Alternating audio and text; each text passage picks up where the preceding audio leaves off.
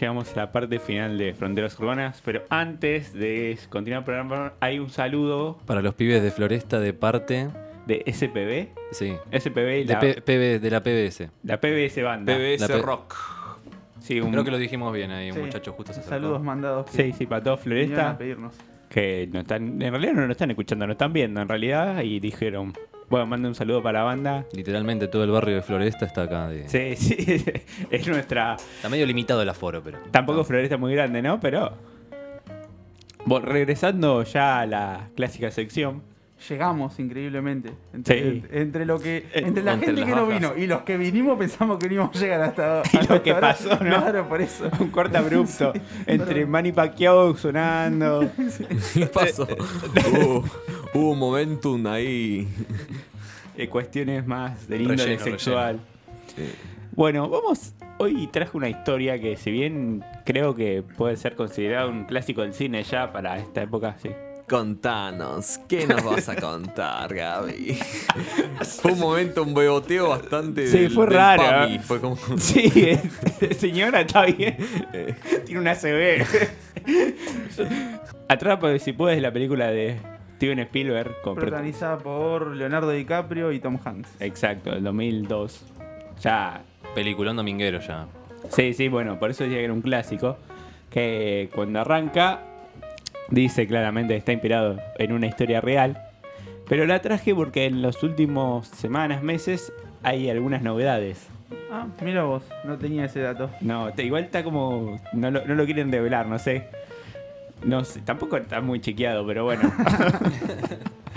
Si la historia es Tampoco me en interesante. chequear. no, pero pasa que. La la- ciencia champagne es así. Sí, hay, hay que entretener, no informar. Eh, si no, miren los noticieros. Si se quieren entretener, no informarse. Bueno, eh, Leonardo DiCaprio hace o interpreta al señor Frank, que es un hombre millonario en la actualidad, que se llama Frank Abagnale Jr., que nació en Brooksville, Nueva York, el 27 de abril de 1948. O sea, ya Oh. es un hombre grande. Sí, sí, sí, director de Abagnale Association Compañía Financiera de consulta de fraudes. A Mirá. eso se dedica el señor. Como Un experto. Sí, claramente a eso viene la historia porque en la película, creo que dura un poco más de dos horas, Sí, es una película bastante larga. Cuenta la vida de un estafador que se va escapando de, del FBI, puntualmente de un agente que interpreta a Tom Hanks. Sí, que ya está como obsesionado con él. Sí, sí, sí. Bueno, este señor arrancó con sus andanzas muy jovencito. Ya incluso en la película, el papel que interpreta en joven, está, tiene unos 21, 21 años. No, él, creo que la primer, eh, eh, el primer engaño que hace es hacerse pasar por un profesor. Sí, en, la en película, o sea, sí, sí, digamos, la- te muestra que arranca muy. de- ya- que ya de chiquito era, era garca. Sí, sí, sí. Eh, en la historia real, que está basado en, en la autobiografía que escribió él, no, no esta historia no, no- no es real, pero sí arrancó muy de adolescente, preadolescente, te diría. Eh, todo arranca porque su padre le, le regala unas gomas para el auto. Eh, él decide venderla por más dinero y hacer todo una, un mecanismo con tarjeta de crédito. Termina estafando a, a medio repuestos, vendedores de repuestos de, de Nueva York. En tan solo 5 años trabajó con 8 identidades diferentes, aunque utilizó y se dedicó a cambiar o a falsear cheques sin fondo o falsificarlos por montos de 2,5 millones en, en 26 países distintos. Tranqui.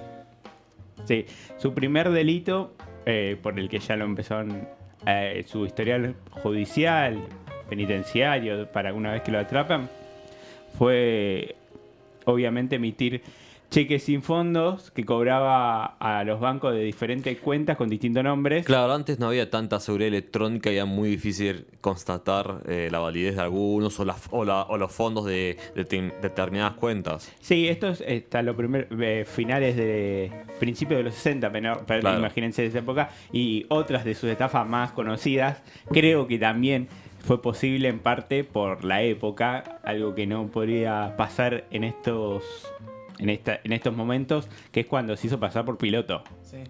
De ahí sale el chiste de los Simpsons de Homero, Homero siendo piloto. De cu- cuando va a la isla. Sí.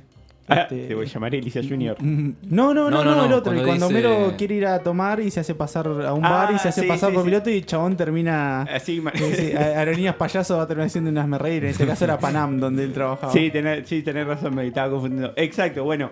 eh, este se, eh, se hizo pasar por piloto entre el 64 y el 66 en la ya, ya desaparecida Pan American World Air- Airways, como bien conocida, como dijo Leo, como Panam.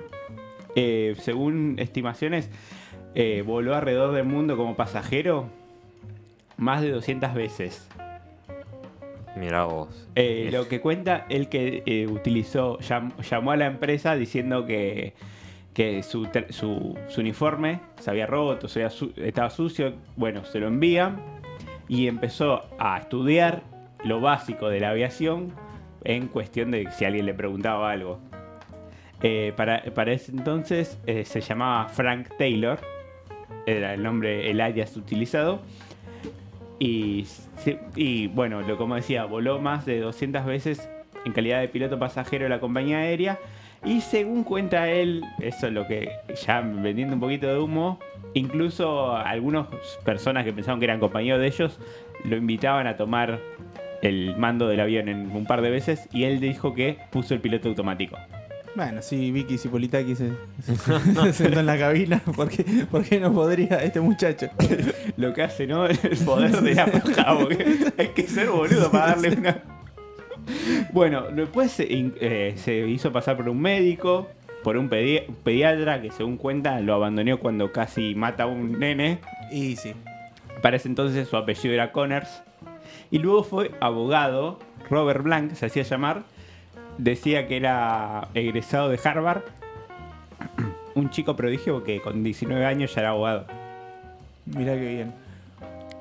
Bueno, estas eh, series de crímenes y falsas identidades siguieron por un tiempo, pero finalmente él decidió, deci- cuando empezó a levantar las sospechas del FBI, dijo no, esto se está haciendo muy complicado y decidió irse a instalarse en Francia. Su madre era francesa y él hablaba francés y decidió eh, que iba a ser Montpellier iba a ser un lugar satisfactorio para sus necesidades en ese momento.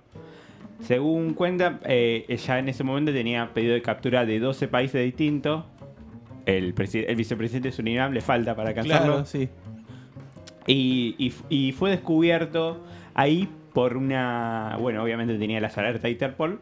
Gracias a una exnovia, una expareja, no sé si decirle exnovia, que terminó delatándolo y pasándole su, su, su ubicación al FBI, a la gente que en este caso interpreta eh, Tom Hanks. Que, qué raro Tom Hanks relacionado con aviones, ¿no? Sí.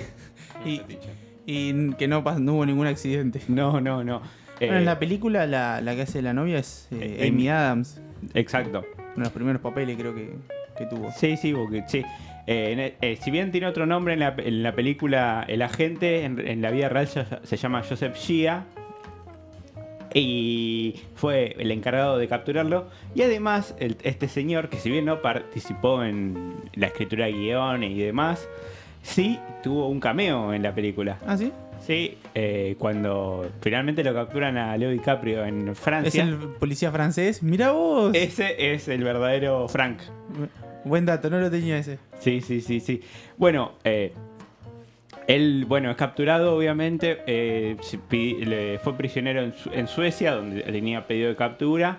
Y después fue finalmente extraditado a Estados Unidos, donde pasó cinco años en la prisión de Pittsburgh, en Virginia. Esto fue en el año 1969.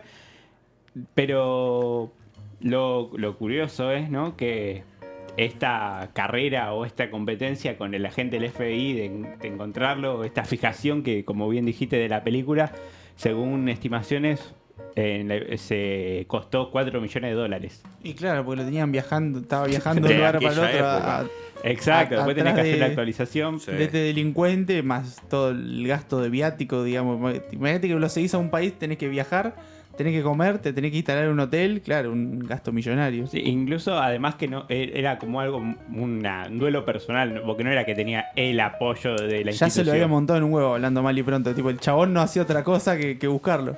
Exacto. Bueno, finalmente lo atrapó y, y terminó cayendo por una chica. Y bueno, después de pasar unos años en prisión, más precisamente cinco, llega otra vez el FBI a, a- no a su puerta, sino a su celda. Diciendo, ¿sabes que tu pena puede bajar? Necesitamos trabajar con vos. Me sirve. Exacto. Así empezó a colaborar como asesor del FBI para detectar maniobras fraudulentas, sobre todo cheques, era su especialidad. Y aún hoy es, con- es consultor antifraude para el Buró, eh, la Agencia Federal de Estados Unidos. Y es fundador, y bueno, fundó su propia compañía, eh, líder en el mundo en soluciones para evitar estafa. Eh, además, y su hijo ingresó a trabajar en el FBI. Ah, bueno, está bien. es- o sea, es millonario, le consiguió un buen laburo al hijo. ¿Cuánto estuvo? ¿Cinco años en Cana nomás? cinco años. Va, la verdad que es un genio. Y tenía 21. A los 26 ya, ya salió. Claro, bueno, esa es otra cosa. O sea, fue como mucho lo que hizo, pero en re poquito tiempo. Porque si a los 21 ya cayó en Naka, o sea, la verdad que. eh, ¿Cuántos años estuvo delinquiendo? ¿Seis, siete? Sí, sí, sí. Arrancó a los 15. Claro, sí, sí. Y otra, cu- una vez al año hace un campamento con jóvenes de 18 años en el cual enseña ética y conducta honesta. Eso bueno, es sí, eso ya. Ya bueno, ya está robando Porque- ahí de vuelta. porque, a ver, que, que él eh, sea consultor con una cuestión de antiestafa, ponele, ¿no? Pero que dé clases de ética. Preocupante. Bueno, él se, él se reinsertó en la sociedad, entendió su drama. Además, eh, mientras suceden cosas, Sí, Sí, no te des cuenta, Gaby. Vos Está seguís- sucediendo cosas vos- medio vos mal que raras. no lo viste. Vos mírame a mí y seguí hablando. Y además, esto aunque no parezca es un programa serio. Si es la primera vez que nos escuchan, escuchen el viernes que viene que tenemos un programón. Bueno, siguiendo con la historia de Franca Bañal, le decía que, bueno, eh, se, se volvió un empresario, es un, un hombre millonario en Estados Unidos ahora, muy respetado, Sí. sigue trabajando para el FBI.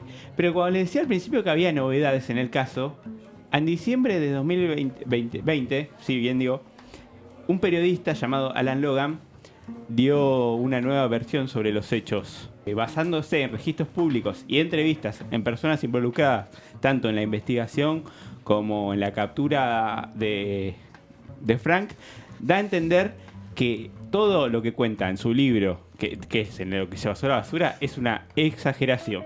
Ah, bueno, o sea, Bueno. no era tan grosso. Supuestamente en esos años que él vivió, estuvo viajando por todo el mundo y escapando del FBI, solamente eh, en gran parte de esos años estuvo ya estaba encarcelado. Ah, ok. Ah, En ese nivel es, es que de lo que de Y- mentira, ¿no? Es muy O difícil sea, y hacer un hay una, así. hay una estimación de qué cosas eran real y qué no.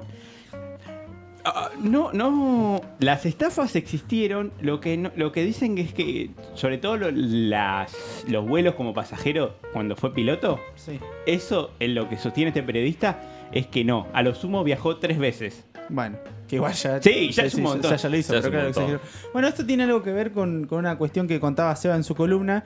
Y es que, viste, esa, esa gente, digamos, a- algunos que son delincuentes de distinto tipo, tienden como a exagerar todo lo que hicieron para ganarse más fama. Y en tipo. momentos es como que estás subido a una Ah. marea de emoción, Sí. ¿viste? Y O gente que, eh, tipo, está el famoso caso del asesino del zodíaco, viste, que al final resulta que era muchísimo menos. son de lo que ese se- famoso sí. mitómano. Claro. Hablando de Zodíaco, eh, supuestamente descubrieron quién es. Ya en teoría se sabe quién es. Lo podemos hablar en el próximo programa. Sí, y de paso podemos a- hablar también de, porque basan en hechos reales con películas como Zodíaco, con My Hunter o con hay o- otras películas que también hay una Clint Eastwood que está Hablando de en Mindhunter, de la magia que nos acabamos de, de pegar con el tema de Mindhunter de la tercera temporada que iban a anunciar y al final no, es un... Sí, son cortos, ¿no? Sí, son unos cortos que van a hacer, sobre todo. Sí, y bueno, eh, cerrando este libro, como le dije, se publicó el año pasado, en diciembre. No tuvo, no, no trascendió mucho, porque no se vaya a saber por qué, pero esta idea de exageración que vos decías de tus crímenes, le sirvió porque el, el chabón se hizo eh, reconocido, es el estafador más conocido del mundo. Y si bien ya era millonario, esa fama no la tenía. Sí, a ver, eh, claro, eso, es famoso, es millonario. Si hicieron libros, o sea, publicó su libro que fue recontra vendido. Hicieron una película dirigida por Spielberg. O sea, ¿quién no quisiera que su vida la dirija Spielberg aunque le exagere cosas?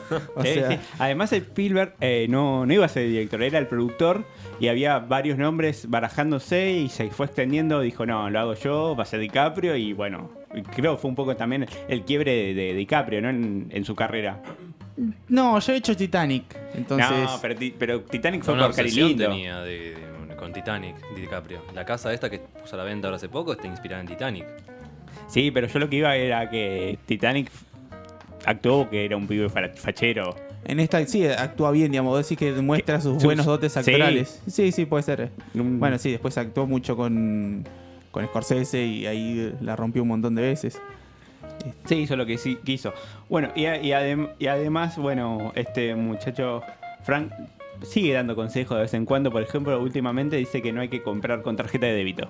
Mira, Porque como es es un gasto, como no es en efectivo, pero directamente hacen el... Una, te- una transferencia, un descuento, claro. de, de tu cuenta, dices, llega a pasar algo, te, te te vacían la cuenta y no la encontrás más. En cambio, tarjeta de crédito, si te, te la eh, duplican o lo que sea, La cancelas, la desconoces, la compra. la cancelás, la cancelás y no pasa nada. Y además muchas veces no te piden ni siquiera el código, ni siquiera te viste que tiene un código asociado. Sí. Muchas veces hay compras que se hacen automáticamente, que pasa la de débito y ya queda. Sí, y por último, cuando decía que esto no podía pasar ahora, le- me pasaba en lo de hacerse pasar por piloto.